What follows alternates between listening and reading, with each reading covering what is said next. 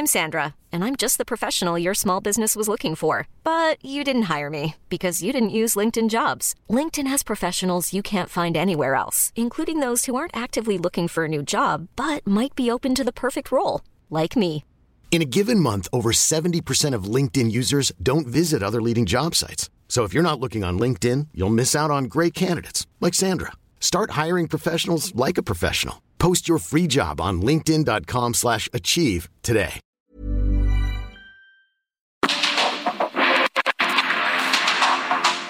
El mundo actual no se entendería sin la economía, las finanzas y los negocios. Acompaña a Mario Maldonado, el columnista de negocios más joven y objetivo del periodismo financiero en su programa. Bitácora de negocios.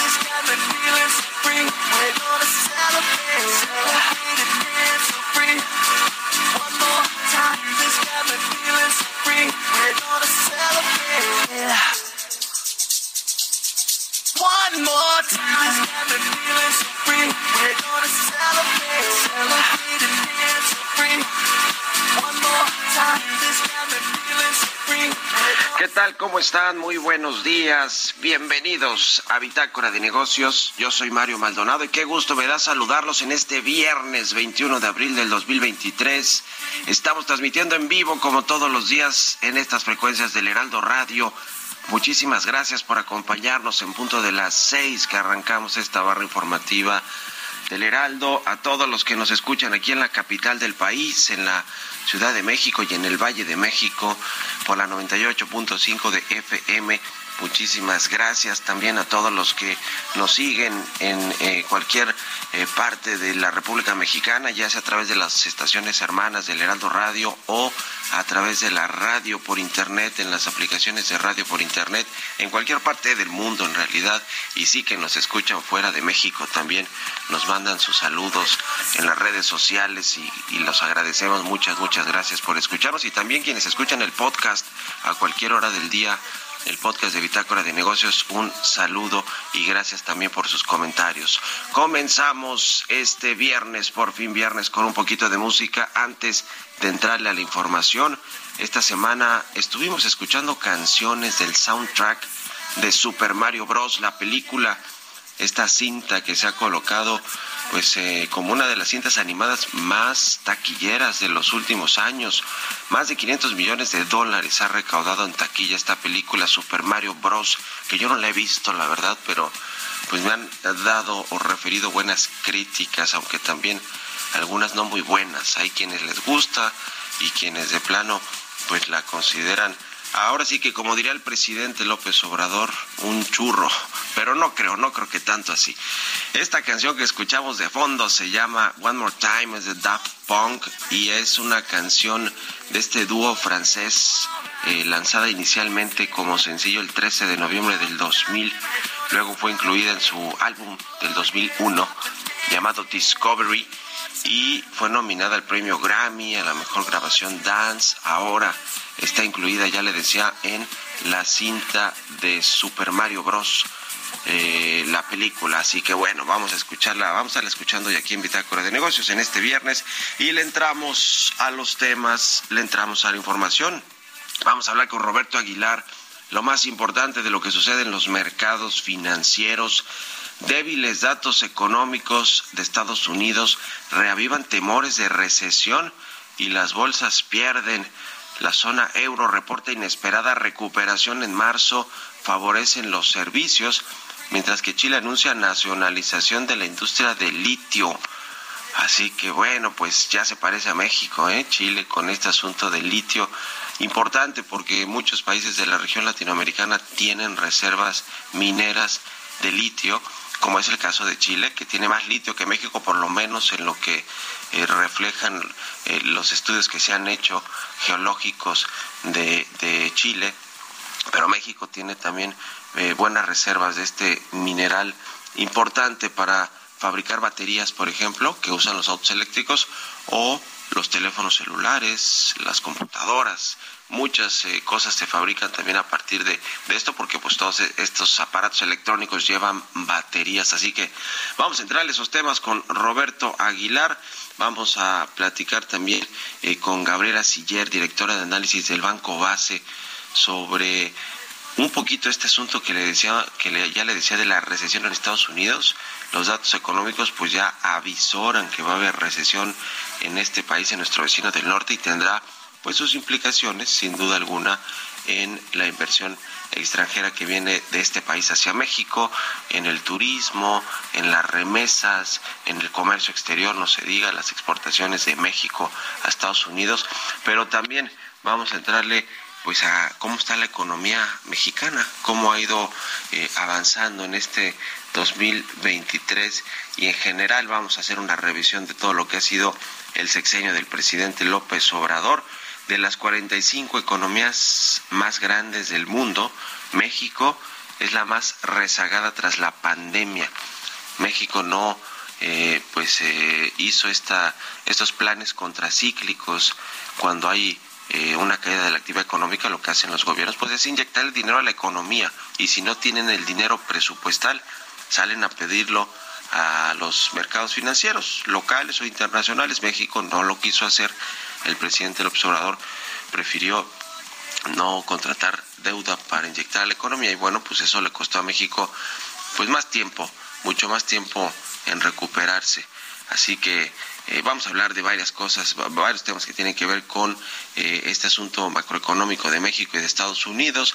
Vamos a platicar también de la industria minera que está ya en la Cámara de Diputados, esta iniciativa que se pasó fast track todavía no se aprueba por completo, pero la iniciativa de ley minera, de reforma a la ley minera que busca, entre otras cosas, reducir el, tiempo de las concesiones de 50 a 30 años, las concesiones mineras, y de que solo se puedan renovar una vez, una sola vez, pues tiene muy preocupados a los mineros.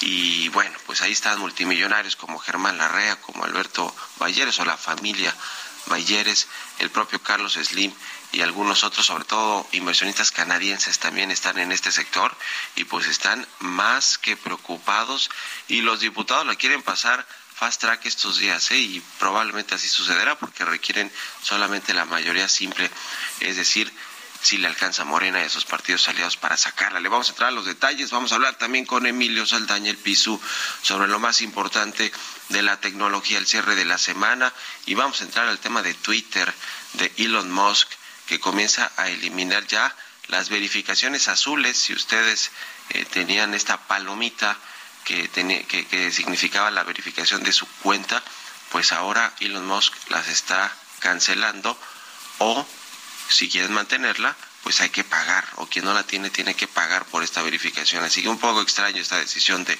de, Elon Musk de Twitter, que ha dado tumbos desde que compró esta empresa, esta red social. Y vamos a platicar también con Jesús Espinosa.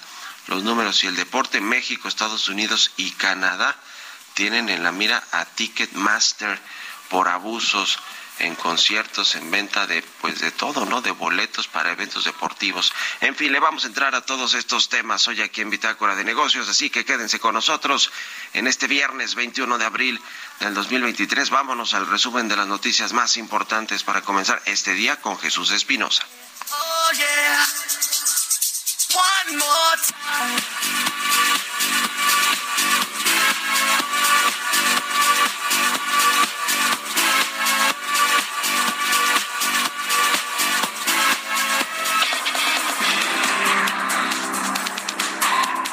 presidente López Obrador anunció que se celebró el contrato de compra-venta del avión presidencial. Detalló que el gobierno de Tayikistán, nación ubicada en el centro de Asia, depositó 1.658 millones mil pesos de conformidad con el avalúo oficial a la cuenta del instituto para devolver al pueblo lo robado.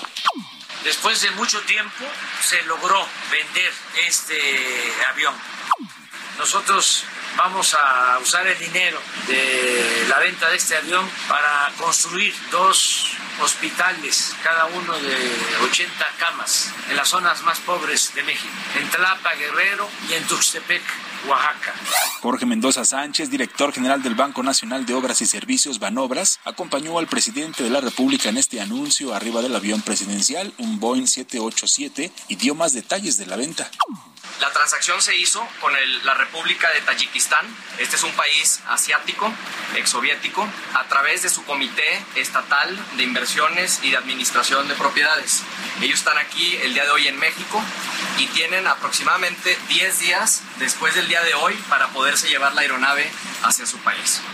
En promedio se han gastado 100 millones de pesos por mantener la aeronave estacionada y sin utilizarse, más los 450 millones de pesos que se deben pagar de manera anual para terminar su pago establecido a un plazo de 15 años.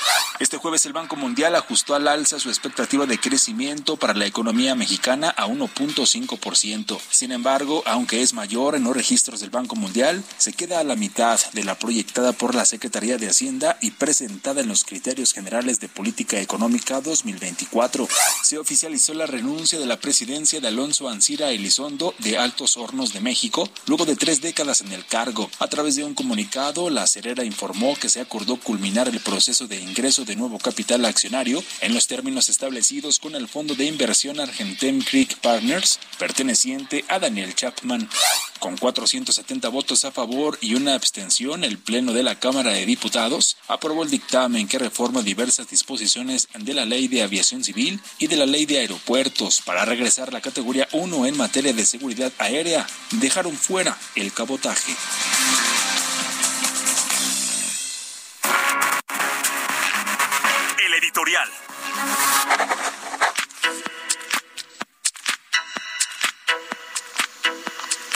Pues ya le decía, vamos a platicar sobre el tema de la ley minera o le voy a dar mi punto de vista sobre esto, pero una acotación, una acotación, un, eh, digamos que una nota al margen es este asunto de la venta del avión presidencial del TP-01, que ahora sí, después de pues casi que cuatro años, cuatro años y medio, se pudo vender este avión que lo usó incluso el presidente del observador como bandera de campaña para hablar de la supuesta opulencia de gobiernos anteriores, de eh, cómo viajaban los expresidentes. Y bueno, el presidente sabemos que viaja en aerolíneas comerciales, aunque pues que quizá gasta más que lo que se gasta en el avión presidencial, pero bueno, en, eh, hablando de esta aeronave del TP-01 que finalmente se vendió a un país pues muy raro, ¿no? Un, país de la ex Unión Soviética. Habrá que ver pues cuáles fueron los términos reales de esta venta, pero lo cierto es que este equivalente a 92 millones de dólares eh, que se vendió este avión, unos 1.659 millones de pesos, resultó pues que es una, eh, eh, una venta pues ahora sí que muy devaluado este avión, ¿no? 25 millones de dólares menos que su última evaluación de 117 millones de dólares que fue en 2021 y que hizo la ONU.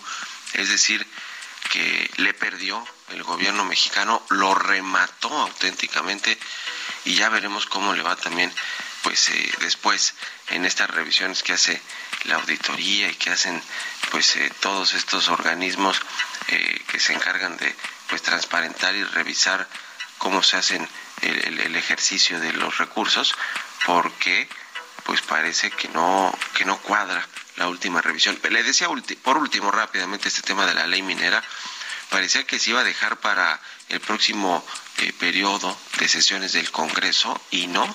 Ignacio Mier, el coordinador de los diputados de Morena, quiere meterla, eh, o más bien ya le ya conminó a sus eh, compañeros en la Cámara de Diputados a que voten las leyes mineras de aguas nacionales, de equilibrio ecológico, de protección al ambiente, que están incluidos en esta iniciativa para que pues le den un sablazo a los empresarios mineros, le decía reducir de 50 a 30 años las concesiones, lo cual dicen en la Cámara Minera de México que agrupa tanto empresas nacionales como extranjeras que no, no, no les da certidumbre a la inversión, a las empresas y tampoco que solo puedan renovar sus concesiones una sola vez. Eh, antes se podía renovar varias veces, ahora, o más bien actualmente se puede renovar varias veces y ahora quieren acotar eso también. Por lo pronto, ya quedó de la Cámara de Diputados ayer en lo particular y no se aceptaron las reservas que pues puso sobre la mesa eh, prácticamente ninguna de las 17, creo que solo una que puso sobre la mesa la oposición y que tiene que ver con eh, pues eh, garantizar consultas a las comunidades, pueblos indígenas, etcétera, que es lo que se viene haciendo, pero que el costo se ha cubierto por quien solicite la concesión, es decir, por las empresas privadas, pero vaya que pues es un golpe a la minería que ya no se esperaba que se, que se pasara este asunto. Se, se tiene que aprobar también en lo general y después a la, eh, eh, a la Cámara de Senadores. Se aprobó ayer, ya ayer también en lo general. En lo particular, en lo general, se turnó a la Cámara de Senadores a ver qué, qué deciden allá en el Senado sobre esta ley minera. Le decía que pues es nociva, por lo menos para la confianza de los inversionistas y otra vez el tema del Estado de Derecho, del respeto de los contratos que ya tienen muchas mineras. Seguro será un tema que puede abrir una nueva disputa con nuestros socios de Estados Unidos y Canadá, sobre todo Canadá, que son los que tienen más inversión en este sector minero de México. ¿Ustedes qué opinan? Escríbanme en Twitter, arroba Mario Mal y en la cuenta arroba Heraldo de México. Economía y mercados. Roberto Aguilar ya está con nosotros como todos los viernes. Mi querido Robert, ¿cómo te va? Buenos días. ¿Cómo estás, Mario? Me da mucho gusto hablarte a ti y a todos nuestros amigos. Fíjate que las acciones globales trataban de mantenerse mientras los inversionistas pues analizan detenidamente los datos económicos de Estados Unidos que se dieron a conocer ayer en busca justo de pistas sobre la probabilidad de más aumentos en las tasas de interés y una posible recesión de esta la que es primera economía en el mundo. A medida que continúan pues continúan la entrega de los reportes trimestrales. Los precios del petróleo también subían pero todavía estaban en camino de una fuerte pérdida semanal ya que los datos económicos más débiles justamente de Estados Unidos y un aumento en los inventarios de gasolina también en aquel país generaron preocupaciones sobre una recesión y una demanda mundial de petróleo más lenta. Pero por el otro lado, te comento que la recuperación económica de la zona del euro se aceleró inesperadamente en el mes de marzo, durante el cual el sector de servicios dominante en el bloque ha visto aumentar su demanda, ya eh, que ya estaba de por sí fuerte, contrarrestando con creces pues el empeoramiento de la situación del sector manufacturero. Hoy se dieron a conocer adelantos de varios de los indicadores de este índice compuesto de gestores de compra, el PMI, que también es una es un indicador que prácticamente se da en todo el mundo. También hablando del tema minero, eh, Mario, fíjate que se dio a conocer el día de ayer que el presidente de Chile, justamente Chile, es el país que tiene más reservas de litio en el mundo. Pues dijo que va a nacionalizar la industria justamente es este es el segundo productor mundial del metal y ahí hay preocupación sobre todo por las repercusiones Mario que esto pueda tener en la mayor demanda de los fabricantes de autos eléctricos. Bueno hay dos grandes empresas los productores de litio que están obviamente ahí eh, en las operaciones en Chile eh, y bueno pues ahora se dijo que no va a rescindir los contratos actuales pero esperan que las empresas estén abiertas a la participación estatal antes de que expiren. Y bueno pues al final del día, esto es lo que se anunció el día de ayer también, y pues a ver las repercusiones, las reacciones sobre este anuncio. También por el otro lado, fíjate, tenedores de bonos de Credit Suisse que representan 4.500 millones de dólares de los 17.000 millones de dólares a nivel global justamente de estos instrumentos y que perdieron su valor por el rescate del banco, pues presentaron una demanda contra el regulador bancario suizo, esto lo informa hoy el Financial Times, y la demanda afirma que el regulador suizo actuó de forma inconstitucional cuando ordenó a Credit Suisse anular justamente este tipo de deuda, según el artículo de este periódico londinense. Y bueno, pues Tesla tuvo que dar marcha atrás, Mario, porque que subió los precios en Estados Unidos de sus vehículos eléctricos de la gama de modelos S y X.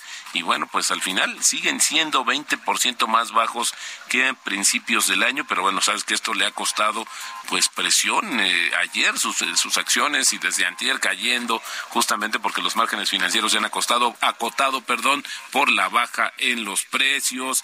Y bueno, también te comento que el tipo de cambio, Mario, está cotizando justamente ahora sí debajo de los 10 18 pesos, tenemos cotizaciones de 17.98 actualizado ya justamente, así es como se está moviendo el tipo de cambio. Y bueno, eh, al final también a la espera de indicadores a nivel global y los reportes trimestrales. Buenísimo, mi querido Robert. ¿Cómo viste tú rápido en 30 segunditos la venta del avión presidencial, el costo? Bueno, pues la verdad es que le perdimos, ¿no? Hay cálculos que van entre el 50 y 70%, no se acababa de pagar, hay que liquidar todavía una parte, el mantenimiento, pues al final del día fue un activo que sí eh, se malbarató y bueno, al final del día el presidente cumplió su promesa, aunque eso haya tenido un costo altamente económico. Se remató, se malbarató. Bien lo dices. Gracias, Robert. Nos vemos a ratito en la televisión. Buenos días. Gracias, Mario. Muy buenos días. Roberto Aguilar, síganlo en Twitter. Roberto AH. Vámonos a la pausa. Regresamos.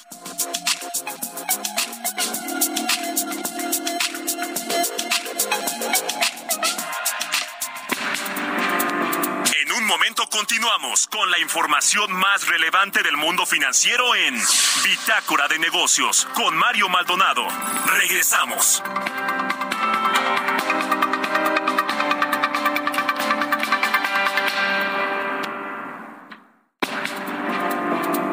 De vuelta en Bitácora de Negocios con Mario Maldonado.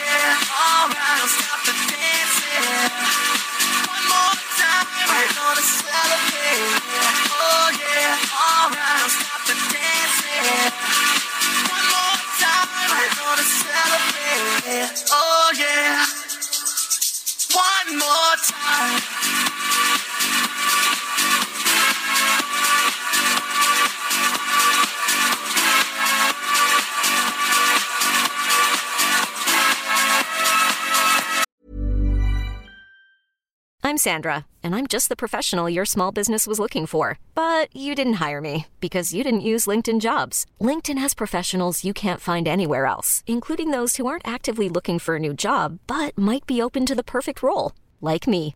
In a given month, over 70% of LinkedIn users don't visit other leading job sites. So if you're not looking on LinkedIn, you'll miss out on great candidates like Sandra. Start hiring professionals like a professional. Post your free job on linkedin.com/achieve today.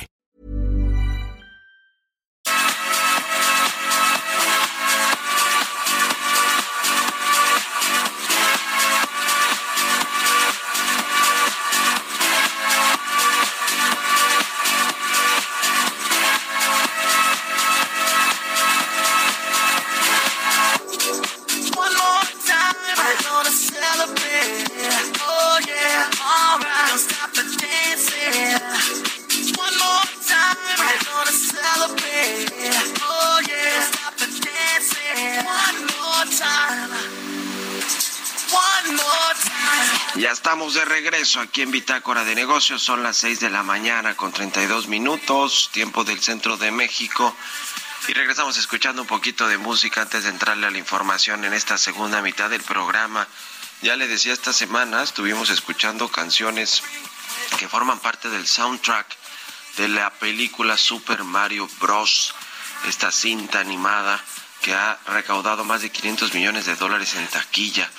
Esta de eh, fondo que escuchamos es de Daft Punk, un dúo francés de música electrónica y quizá es la canción más conocida de ellos. One More Time se llama y es eh, parte de la película Super Mario Bros. Eh, esta canción es del 2000, de los 2000, del inicio del nuevo milenio. Fue nominada al premio Grammy a la mejor grabación dance. Y bueno, pues eh, muy escuchada, seguro la más conocida de las más conocidas de este dúo francés Daft Punk. Vámonos con esto al segundo resumen de noticias con Jesús Espinosa.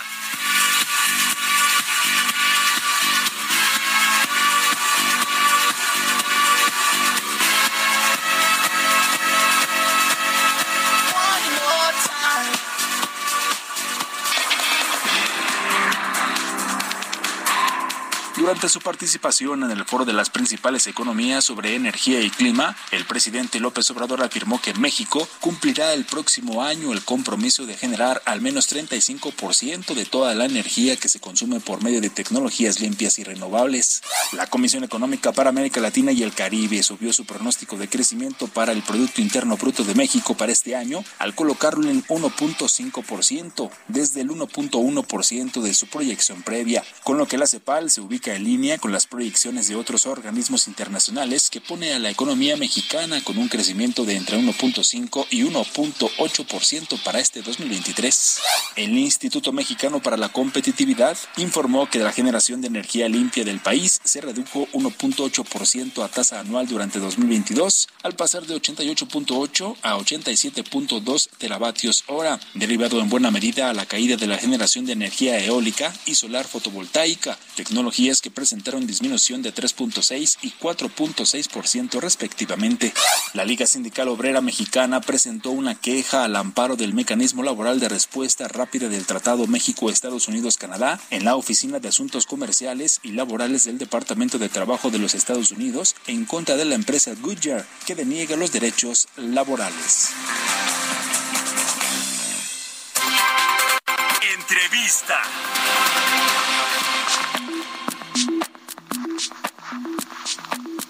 Y bueno, ya le decía, vamos a eh, platicar con Gabriela Sillera, ella es directora de análisis del Banco Base, quien me da mucho gusto saludar. ¿Cómo estás, Gaby? Muy buenos días. Muy buenos días, Mario. Me da mucho gusto saludarte. Muchas gracias por estar siempre con nosotros.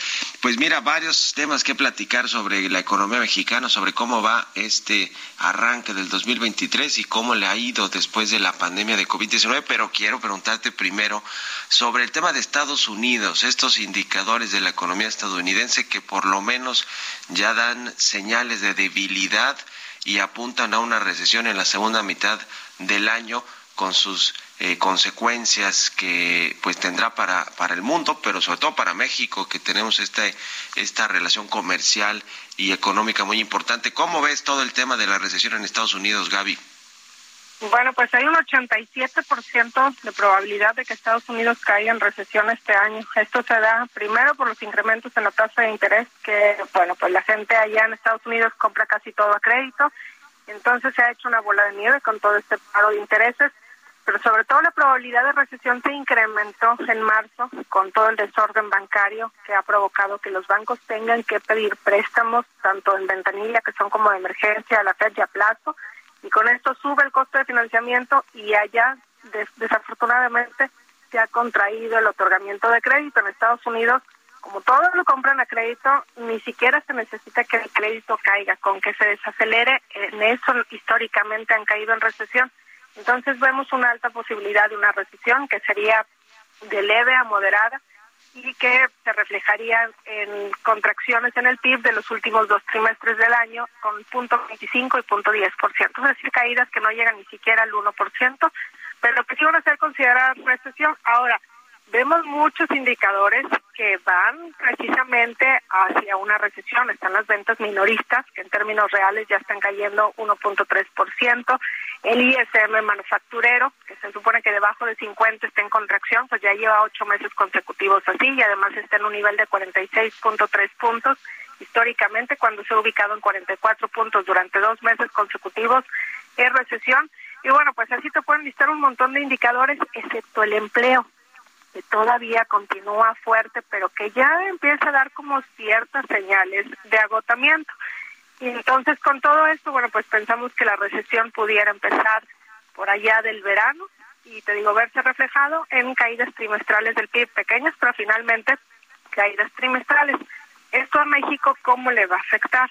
Pues a través de las exportaciones, de las remesas, de la inversión extranjera directa. Las exportaciones, por ejemplo, que el año pasado crecieron 17%, creemos que este año crecerán solamente 6%. Las remesas también, después de haber crecido 13% en el 2022, este año yo creo que van a crecer alrededor del 7%. Y la inversión extranjera directa, pues sobre todo se recibe de Estados Unidos, ¿no? Creemos que ahí también, bueno, pues se va a ver reflejado ahí sí, no nada más con una desaceleración, sino inclusive con una caída por todo esto de Estados Unidos, más presión negativo que representa lo de Iberdrola y demás. Y con todo esto, pues espera que la economía de México, después de haber crecido 3% en el 2022, crezca 1.7% o 2% este año. Esto implícitamente pues va con que por cierto la siguiente semana se publica el PIB del primer trimestre y creemos que todavía el primer trimestre como que va a mostrar buenos datos con un crecimiento alrededor del 1%, pero que en los últimos dos trimestres del año pues hay una buena posibilidad también de mostrar contracciones en el PIB ahí sí, pues un poco más cercanas al 1%, de 0.85 y 0.7%. Que para México, pues eh, no es lo mismo que Estados Unidos, porque además en Estados Unidos terminaron de recuperarse desde hace mucho. México apenas estábamos prácticamente igual que en los niveles del 2018 y entonces pues eso sería como retroceder, ¿no? O bueno, perdón, avanzar un poquito más y en términos del PIB por habitante, pues eh, retroceder todavía más o alargar todavía más el periodo de recuperación, porque lo que tenemos hasta ahorita es un rezago en el PIB por habitante y creemos que este sexenio, bueno, si seguimos creciendo, supongamos este año 1.7, 2% y los siguientes años 2%, el PIB por habitante que se tenía en el 2018 antes de que la economía empezara a caer en el 2019, pues lo recuperaríamos en el 2027, prácticamente una década perdida. Una década perdida, eso suena pues bastante fuerte, la verdad, en términos de pues las oportunidades que ha desaprovechado México. Y parece que este tema, ahora que, que, le entramos al asunto de México y este rezago que se mantiene en el país en términos de recuperación después de la pandemia, ya decías Gaby, de estas, eh, pues de las 45 economías más grandes, México es la más rezagada, precisamente, entre otras cosas, porque no aplicó eh, pro programas eh, o planes contracíclicos eh, para, para okay. evitar pues que la caída fuera tan abrupta de, de, de México, ¿no? De, de, esta más de 8% en el 2022, aunque rebotó poquito en el 2021, casi 5%, pero no suficiente para recuperarnos de, esa, de ese desplome del, del PIB en, en, el 2020. Eh, ahora, con este asunto de Estados Unidos y tanto que se habla del nearshoring y de las oportunidades de atracción de inversión, eh, no será, digamos, y, en lo que yo creo que está esperanzada tanto la Secretaría de Hacienda como la Secretaría de Economía, porque cada vez que escuchamos hablar a los secretarios, a Rogelio Remes de la O, a Raquel Buenroso, pues hablan eh, que esto va a ser prácticamente lo que va a salvar a México en términos de crecimiento, pero no parece ser que que vaya a hacer el nearshoring y la inversión extranjera lo que salve a México, sobre todo con reformas como la administrativa, la ley minera, lo de lo que sucede en el sector energético, no parece ser Gaby. Bueno, definitivamente que el nearshoring es una muy buena oportunidad, pero pues desafortunadamente si Estados Unidos cae en recesión, pues entonces ahí pues no vendrán, ¿no? Ya tantos flujos y por otra parte, pues también sí hay riesgos para el nearshoring en México, siendo el principal precisamente las iniciativas y reformas como la administrativa, donde pues se puede perder un poco el Estado de Derecho y entonces obviamente con eso las empresas se lo piensan dos veces para venir a México. Esto es porque las decisiones de inversión pues no son de cinco minutos, ¿no? Sino se toman en cuenta con un horizonte de tiempo de 15, 20 años. Y cuando hay cambios importantes en la política económica, pues ahí dicen, mejor me espero a ver qué es lo que sucede más adelante. Eh, de cualquier manera, creemos que el nearshoring sí está generando un beneficio para México y que esto es lo que se está viendo reflejado en empleo, pero podría darse ¿no? un, un mayor beneficio vía crecimiento mayor en inversión extranjera directa. Por ejemplo, el año pasado que se recibieron 35 mil millones de dólares en flujos de inversión extranjera directa, de los cuales 25% fueron nuevas inversiones, pues ahí hubiéramos podido recibir hasta 55 mil millones. Igual, obviamente, esta mayor inversión extranjera directa pues hubiera propiciado una mayor capacidad de planta instalada que también ayudaría a que crecieran más las exportaciones, porque definitivamente México sí se ha visto beneficiado con la guerra comercial entre Estados Unidos y China y también por el incremento en los costos logísticos que durante la pandemia llevaron a los costos de los costos de fletes de la mercancía que iba de China a Estados Unidos llegó a subir hasta 400%. Entonces todo esto hizo que empresas, algunas inclusive desesperadas, buscaron otro lugar distinto a China y bueno, pues México estamos al lado de Estados Unidos, aquí los costos logísticos no se incrementaron prácticamente, los tiempos de entrega tampoco, y en lugar de tener una guerra comercial, pues tenemos el TEMEC. Pero obviamente iniciativas y reformas sí frenan un poco la llegada de esta inversión extranjera directa. Y bueno, pues a nivel nacional, desafortunadamente no tenemos un motor interno de crecimiento, la inversión fija bruta sigue muy rezagada.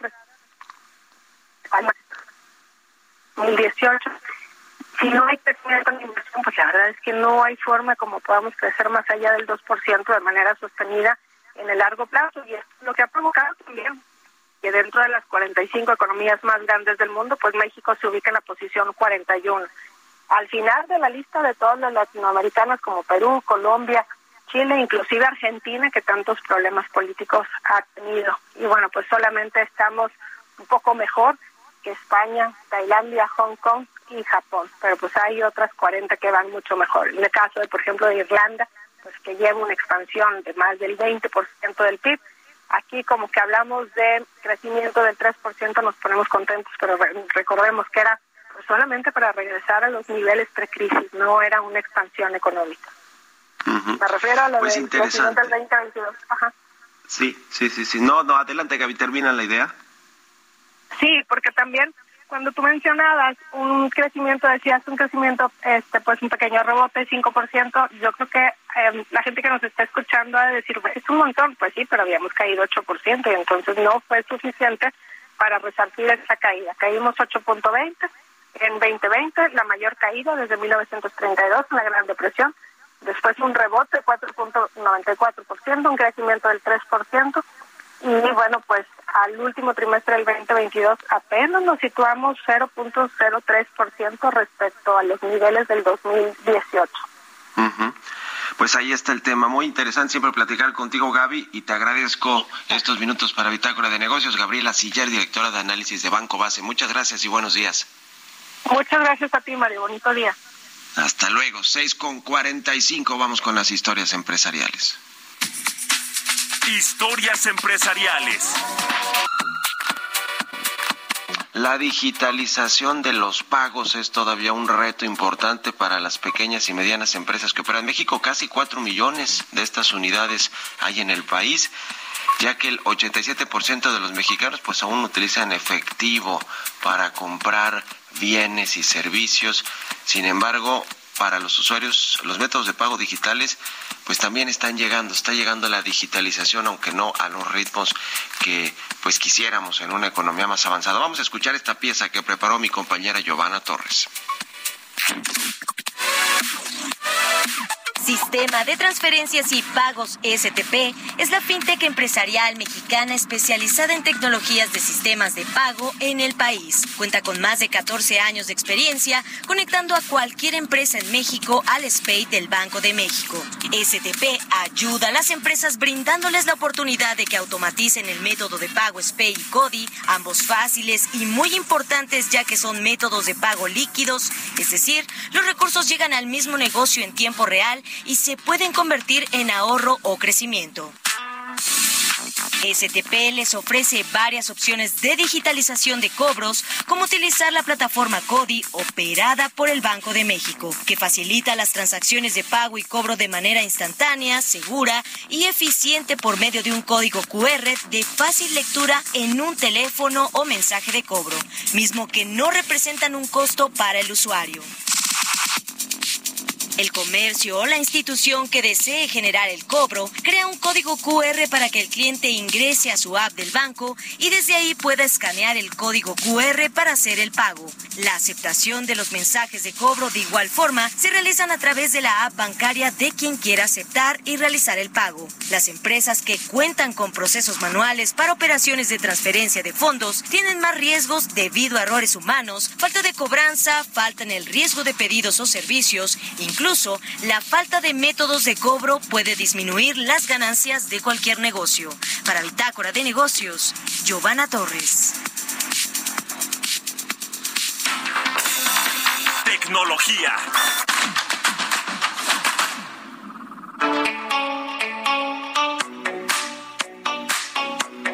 Y como todos los viernes, ya está con nosotros Emilio Saldaña, el PISU, con lo más importante de la información tecnológica, cómo cierra la semana con Elon Musk y Twitter. Mi querido PISU, buenos días. Hola, ¿qué tal Mario? Muy buenos días y muy buenos días a nuestra audiencia. Muy feliz viernes y esta es la información en materia de tecnología. No hay plazo que no se cumpla y esta semana Elon Musk comenzó el jueves con la purga de las marcas de verificación azules de los usuarios que no se registraron y no pagaron su servicio de suscripción llamado Twitter Blue. Este servicio tiene un costo de entre 8 y 11 dólares al mes y tiene características interesantes, pero muy diferentes a la original palomita de verificación que Twitter entregó inicialmente sin costo para identificar cuentas relevantes por el contenido que, que compartían dentro de la plataforma y al mismo tiempo la posibilidad de certificar cuentas que por su relevancia era importante estar seguros que se trataba de la cuenta original. Una de las cuentas que perdieron estas palomitas azules esta semana es la del Papa Francisco. Así que hay que tener cuidado de a qué santo se encomienda uno en lo digital, porque por lo pronto hoy la palomita azul que identificaba la cuenta original del Papa ya no está presente. Lo mismo sucedió con la cuenta del New York Times, a quien le retiraron hace unos días la palomita azul de verificación original, dado que expresaron poco interés por pagar el servicio de suscripción. Elon Musk, en un arranque de ira y estomacal como suele actuar, decidió retirarles anticipadamente dicha palomita. Uno de los servicios interesantes que proporciona Twitter Blue es la posibilidad de publicar textos largos, así como videos de alta calidad y también con mucho más larga duración, cosa en la que Twitter había fallado desde su inicio. El video había sido algo que le había salido honestamente muy mal. Hoy, el servicio de Twitter Blue permite identificar a tres tipos de cuentas distintas. La palomita azul para usuarios individuales, la palomita amarilla para compañías y empresas que están oficialmente dentro de Twitter y una palomita gris para identificar cuentas gubernamentales. Es importante comentar que esta palomita gris para gobiernos, aunque no va a tener costo, tampoco tendrá características adicionales como las que le acabo de mencionar, por lo que lo importante será poder justamente identificar que se trata de la cuenta de un gobierno dentro de Twitter. Por otro lado, déjeme que platique. ¿Se acuerda de Cambridge Analytica? Esta empresa dedicada a la analítica de datos que en el 2016 fue contratada por el presidente Trump precisamente para apoyar su campaña. En 2018 se dio un escándalo cuando se supo que Cambridge Analytica había usado de manera ilegal datos de los usuarios dentro de Facebook para, analizando dichos datos, generar mensajes que pudieran influir positivamente hacia la votación para el presidente Donald Trump. A través de una demanda colectiva se determinó que Facebook, hoy Meta, deberá pagar 700 millones de dólares en compensación. Y también es importante comentar que el cambio de nombre de Facebook a Meta se dio muy poco después de dicho escándalo, aunque Meta no ha reconocido que dicho cambio de nombre e imagen se dio en muchos sentidos para limpiar precisamente la imagen derivado de este escándalo de abuso de los datos por parte de los usuarios. Que tengan muy bonito viernes. Soy Emilio Saldaña y nos vemos la próxima semana. Muchas gracias, Mario. Los números y el deporte.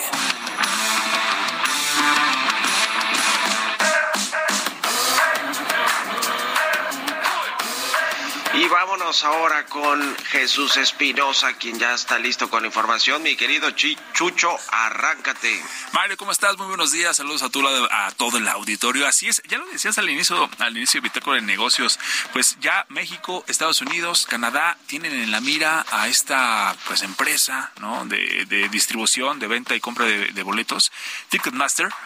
Todo a raíz de varios sucesos que han pasado en el ámbito de los espectáculos, de los deportes, pasó en Estados Unidos pasó en México. Y para hacer rápidamente un contexto de lo que está sucediendo con Ticketmaster, les platicamos. Por ejemplo, eh, en el 2019, eh, ante esta pandemia que hemos sufrido todos en el mundo, pues se reportó, se reportó la organización de más de 40 mil eventos en todo el mundo y la venta de 485 millones de boletos y el control de 300 recintos. Imagínense eso, el control de 300 recintos donde Ticketmaster vende las entradas. Aquí en México se dio el caso de eh, de, Bad Bunny en diciembre del año pasado, en donde fue un relajo, ¿no? A la hora de, la venta, tanto de la venta como a la hora del concierto en sí. En la venta, todos sabemos, se satura la página, se bloquea la página, no te deja comprar boletos y curiosamente todos los boletos quedan en manos de los revendedores. Eso pasó en México. En los Estados Unidos, el caso de Taylor Swift, esta cantante también de, de country, que está bajo el escrutinio de una comisión investigadora del Senado por acusaciones de operar como un monopolio y fallas en la venta del concierto de esta, de esta artista. Eso en Estados Unidos. Y en Canadá también, bueno, en Montreal se presentó una demanda colectiva en contra de Ticketmaster por engañar intencionalmente al consumidor con fines de cobrar más ganancias. Eso es lo que ha sucedido en, dentro del medio del espectáculo. En los deportes ahora también no es la excepción. Este sábado, Mario, este fin de semana y todos eh, los que nos escuchan, se juega el clásico capitalino América Pumas en el Estadio Azteca. Esta semana se dio la venta de boletos, primero para los que son, eh, tienen una membresía o algo algo, parecido del Club América y luego la venta general. Durante la venta general se dio en eh, nuevamente la plataforma de Ticketmaster, no se podía comprar boletos, se saturaba, se bloqueaba. Eh, tú si tienes, obviamente tienes un usuario para comprar boletos en, Ticketmaster, te bloqueaba y no podías. En las taquillas de la Estadio Azteca un relajo porque la autoridad no se hizo presente. Eh, revendedores se quedan con, boletos, videos en, en redes sociales se puede observar que hay revendedores que tienen hasta más de 100 boletos boletos en sus manos, un solo revendedor con más de 100 boletos en sus manos. ¿Cómo llegan a esas manos? Eso es lo curioso y por eso es que está bajo la mira de todos estos países esta empresa de Ticketmaster que una vez la vuelve a hacer Mario.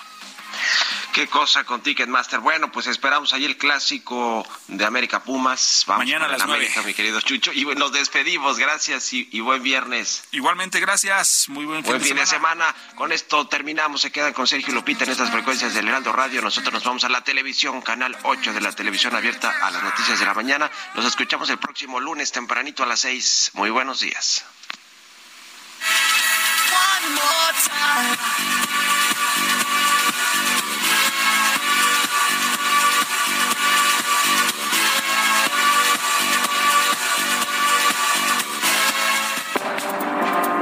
Esto fue Bitácora de Negocios con Mario Maldonado.